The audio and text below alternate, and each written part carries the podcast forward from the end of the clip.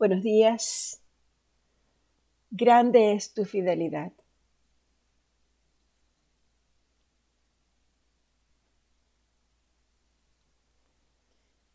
Y el mismo Dios de paz os santifique por completo, y todo vuestro ser, espíritu, alma y cuerpo sea guardado irreprensible para la venida de nuestro Señor Jesucristo.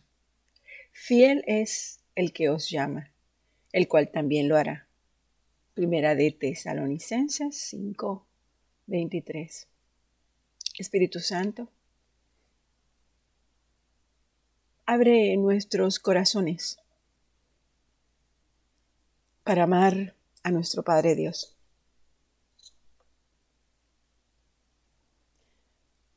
Soy muy consciente de que todo mi servicio y mi adoración a Dios debe de fluir desde lo más profundo de mi corazón. Tú no quieres un servicio de labios que esté manchado con nuestra humanidad, con nuestros intereses, con nuestros egoísmos. Te doy gracias, Señor, porque tú circuncidas nuestro corazón para que podamos adorar a nuestro Padre Dios y a nuestro Señor Jesucristo en espíritu y en verdad. Yo sé que el corazón es el centro de todo nuestro ser. Así que te pido, Cristo, que te sientes ahí en mi corazón como el Rey y el Señor de toda mi vida.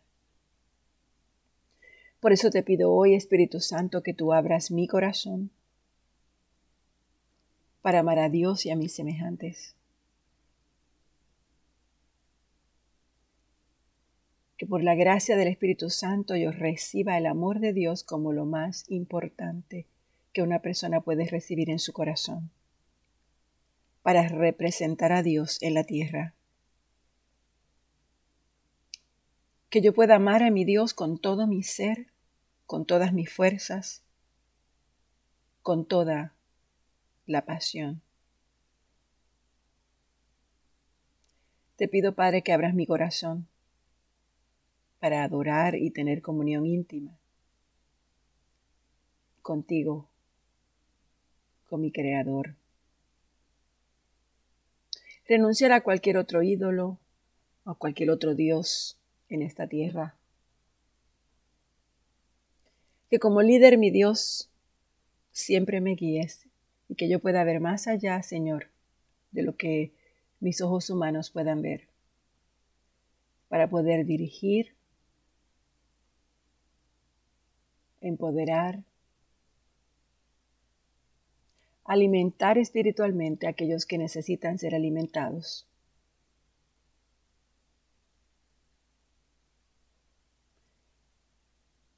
Abre mi corazón para creer y tener fe en un Dios invisible, pero fiel y constante, omnipresente y omnipotente. Que al abrir mi corazón al Padre yo me pueda mantener santa, y limpia y pueda estar y tener la comunión en tu presencia, Señor. Que siempre me dé ser de nuevo la fuerza, el carácter para hacer lo que tengo que hacer, aunque sea difícil. Siempre para tu gloria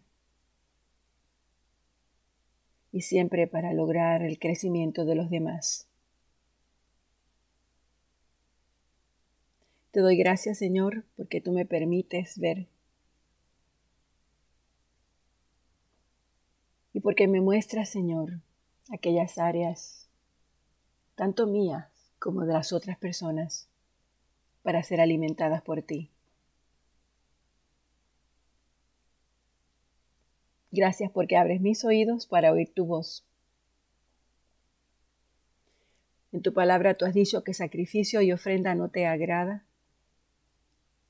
Has abierto mis oídos, holocausto y expiación no has demandado. Entonces dije, heme aquí, vengo, aquí estoy. En el libro, en el rollo del libro está escrito.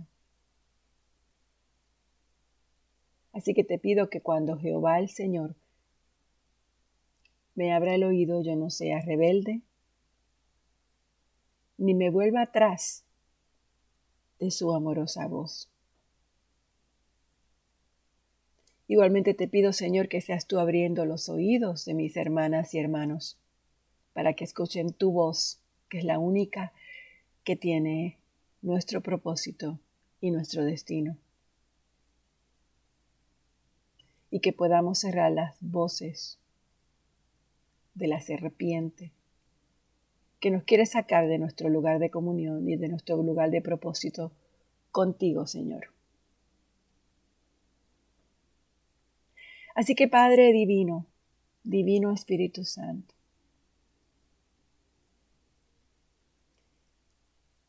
si tú abres nuestros oídos, podremos oír lo que jamás ningún oído humano ha oído, que está en el mundo invisible el mundo invisible de Dios.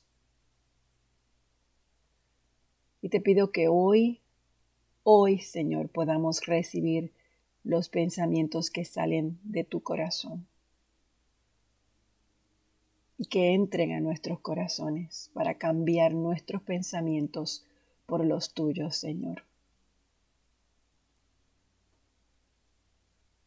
Porque solamente si tú, Espíritu Santo, abres nuestros oídos, recibiremos la única palabra, la que sale de la boca tuya, que es la que nos produce fe, una fe creativa para recibir tus promesas y para poder hacer tus obras en la tierra.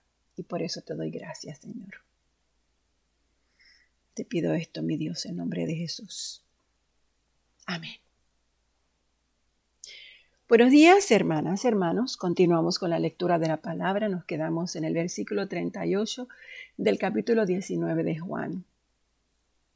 Después de estas cosas, José de Arimatea, que era discípulo de Jesús, aunque en secreto por miedo a los judíos, le pidió permiso a Pilato para llevarse el cuerpo de Jesús. Pilato concedió el permiso, entonces él vino y se llevó el cuerpo de Jesús. Y Nicodemo, el que antes había venido a Jesús durante la noche, él vino también, trayendo una mezcla de mirra y aloe, como decían libras. Entonces tomaron el cuerpo de Jesús y lo envolvieron en telas de lino con las especias aromáticas, como es costumbre sepultar entre los judíos. En el lugar donde fue crucificado había un huerto y en el huerto un sepulcro nuevo, en el cual todavía no habían sepultado a nadie. Por tanto, por causa del día de la preparación de los judíos, como el sepulcro estaba cerca, pusieron allí a Jesús.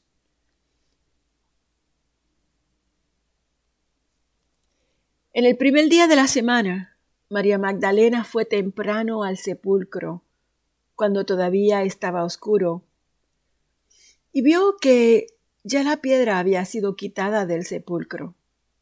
Entonces corrió y fue a Simón Pedro y al otro discípulo a quien Jesús amaba, y les dijo Se han llevado al Señor del sepulcro, y no sabemos dónde le han puesto. Salieron pues Pedro y el otro discípulo e iban hacia el sepulcro. Los dos corrían, pero el otro discípulo corrió más a prisa, más a prisa que Pedro, y llegó primero al sepulcro. Inclinándose para mirar adentro, vio las envolturas de lino puestas allí, pero no entró.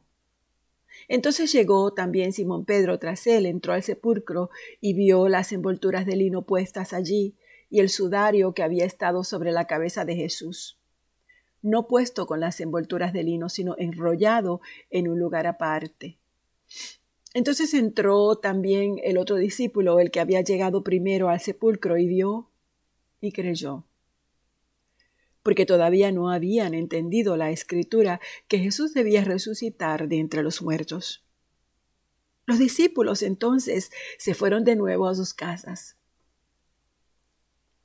Pero María estaba fuera, llorando junto al sepulcro, y mientras lloraba se inclinó y miró dentro del sepulcro, y vio dos ángeles vestidos de blanco, sentados donde había estado el cuerpo de Jesús, uno a la cabecera y otro a los pies. Y ellos le dijeron, Mujer, ¿por qué lloras? Ella les dijo, porque se han llevado a mi Señor y no sé dónde le han puesto. Al decir esto, se volvió y lo vio, a Jesús que estaba allí. Pero no sabía que era Jesús. Y Jesús le dijo, Mujer, ¿por qué lloras? ¿A quién buscas? Ella pensando que era el hortelano, le dijo, Señor, si tú le has llevado, dime dónde le has puesto y yo me lo llevaré. Jesús le dijo, María. Ella volviéndose le dijo en hebreo Raboni, ¿qué quiere decir maestro. Jesús le dijo, Suéltame porque todavía no he subido al Padre, pero ve a mis hermanos y diles, subo a mi Padre y a vuestro Padre, a mi Dios y a vuestro Dios. Fue María Magdalena y anunció a los discípulos, he visto al Señor. Y que Él le había dicho estas cosas. Entonces al atardecer de aquel día, el primero de la semana, y estando cerradas las puertas del lugar donde los discípulos se encontraban por miedo a los judíos, Jesús vino y se puso en medio de ellos y les dijo, paz a vosotros.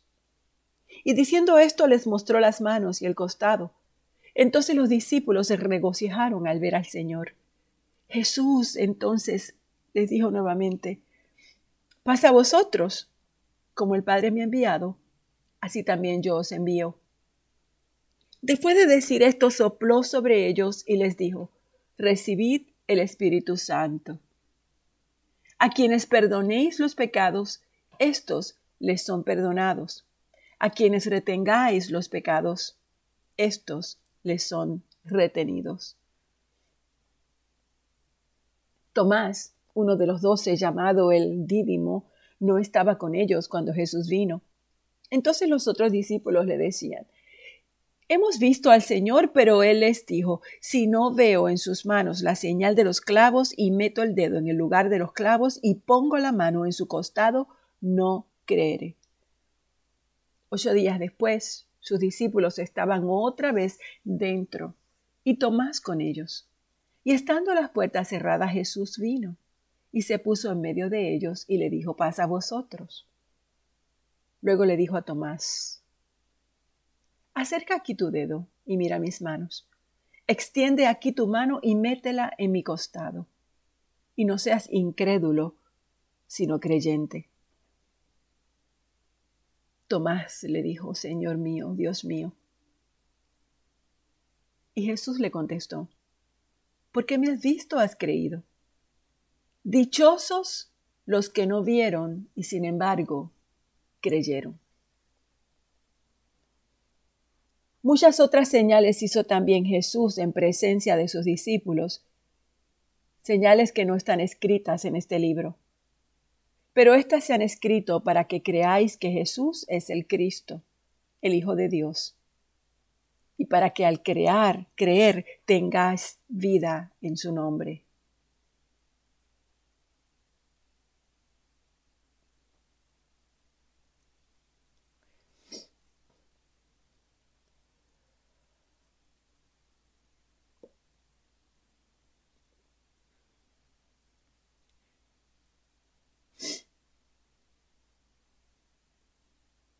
Al amanecer. Más tarde Jesús se le apareció nuevamente a los discípulos junto al mar de Galilea. Y este es el relato de lo que sucedió. Varios de sus discípulos se encontraban allí. Simón Pedro, Tomás, al que apodaban el gemelo, Natanael de Caná de Galilea, los hijos de Zebedeo y otros dos discípulos. Simón Pedro le dijo, me voy a pescar. Los demás le dijeron, nosotros también vamos contigo. Así que salieron en la barca, pero no pescaron nada en toda la noche. Al amanecer Jesús apareció en la playa, pero los discípulos no podían ver quién era. Les preguntó, Amigos, ¿pescaron algo? No, contestaron ellos. Entonces él le dijo, Echen la red a la derecha de la barca y tendrán pesca. Entonces lo hicieron y no podían sacar la red por la gran cantidad de peces que contenía. Entonces el discípulo, a quien Jesús amaba, le dijo a Pedro, es el Señor. Cuando Simón Pedro oyó que era el Señor, se puso la túnica, porque se la había quitado para trabajar, se tiró al agua y se dirigió hacia la orilla. Los otros se quedaron en la barca y arrastraron la pesada red llena de pescados hasta la orilla, porque estaban solo a unos 90 metros de la playa. Cuando llegaron encontraron el desayuno preparado para ellos, pescado a la brasa y pan. Jesús le dijo, traigan algunos de los pescados que acaban de sacar. Así que Simón Pedro subió a la barca y arrastró la red hasta la orilla había 153 pescados grandes y aún así la red no se había roto.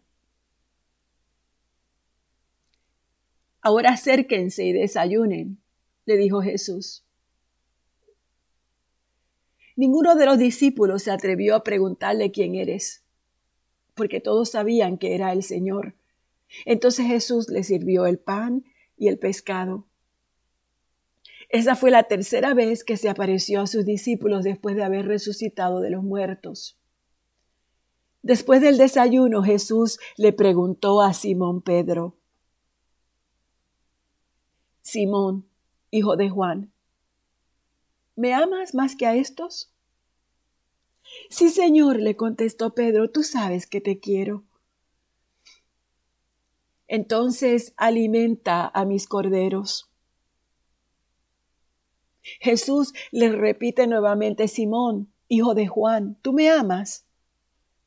Sí, Señor, le dijo Pedro, tú sabes que te quiero. Y Jesús le dijo, entonces, cuida mis ovejas.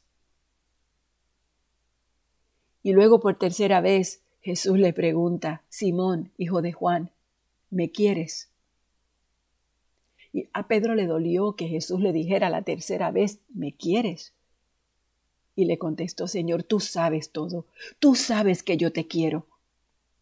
Entonces Jesús le dijo, entonces alimenta a mis ovejas. Porque te digo la verdad, cuando eras joven podías hacer lo que querías. Te vestías tú mismo e ibas a donde querías ir. Sin embargo, cuando seas viejo, extenderás los brazos y otros te vestirán y te llevarán a donde no quieres ir. Jesús le dijo eso para darle a conocer el tipo de muerte con la que Pedro glorificaría a Dios. Entonces Jesús le dijo, sígueme.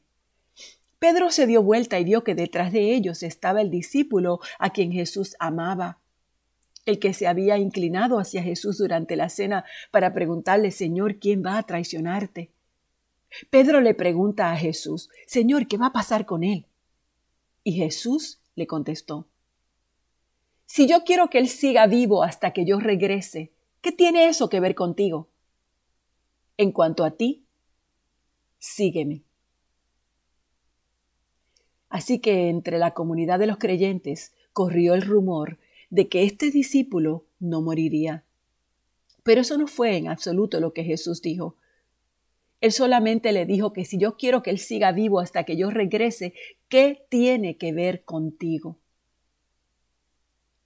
Ese discípulo es el que da testimonio de todos estos sucesos y los ha registrado en este libro. Y sabemos que su relato es fiel. Jesús también hizo muchas otras cosas. Y si todas pudieran ser escritas, supongo que el mundo entero no podía, no podría contener los libros en las cuales se escribieran. Palabra de Dios. Oh Espíritu de gracia y verdad, que hoy hoy podamos oír el clamor del pobre y del menesteroso. Que hoy podamos, tal y como lo dices en esta palabra, Señor, ocuparnos de seguirte a ti y olvidarnos del otro en relación a lo que el otro tiene que hacer. Nuestro mandato, nuestro llamado no depende de lo que el otro haga o no haga. Nuestro llamado no depende de mirar atrás a ver si el otro hizo o no hizo. Nuestro llamado depende de fijar nuestros ojos en ti, Divino Santo. Así que yo te ruego, mi querido Dios, que mis oídos sean abiertos para que no nos apartemos nunca ni a la derecha ni a la izquierda en este tiempo final, para que podamos aferrarnos a ti con lealtad, olvidarnos de nuestros intereses, de nuestros anhelos personales y solamente dejarnos saber, dejarnos ver y dejarnos hacer por el propósito que tú tienes para nuestra vida. Señor, que cerremos nuestros oídos a las voces del espíritu del anticristo, que nos quiere sacar de la realidad, de la voluntad y de la fe que tú tienes para nosotros en estos tiempos. Así que, Padre, sabemos que hay una ceguera espiritual aún entre nosotros. Esa ceguera espiritual impide que los pecadores vean las cosas invisibles del reino de Dios y de Cristo y trágicamente hay millares de tus hijos que sus ojos espirituales no han sido abiertos para ver y experimentar las riquezas de esta gloriosa salvación. Así que yo te pido, mi Dios, que nos ayudes, que abras nuestros ojos, Señor, y que podamos ser verdaderos siervos, con el carácter de un siervo, con el corazón de un siervo, con las manos de un siervo, con los pensamientos de un siervo, fijado siempre en ti, mi Dios. Gracias por tu palabra, Señor. Gracias, mi Dios, en nombre de Jesús. Amén.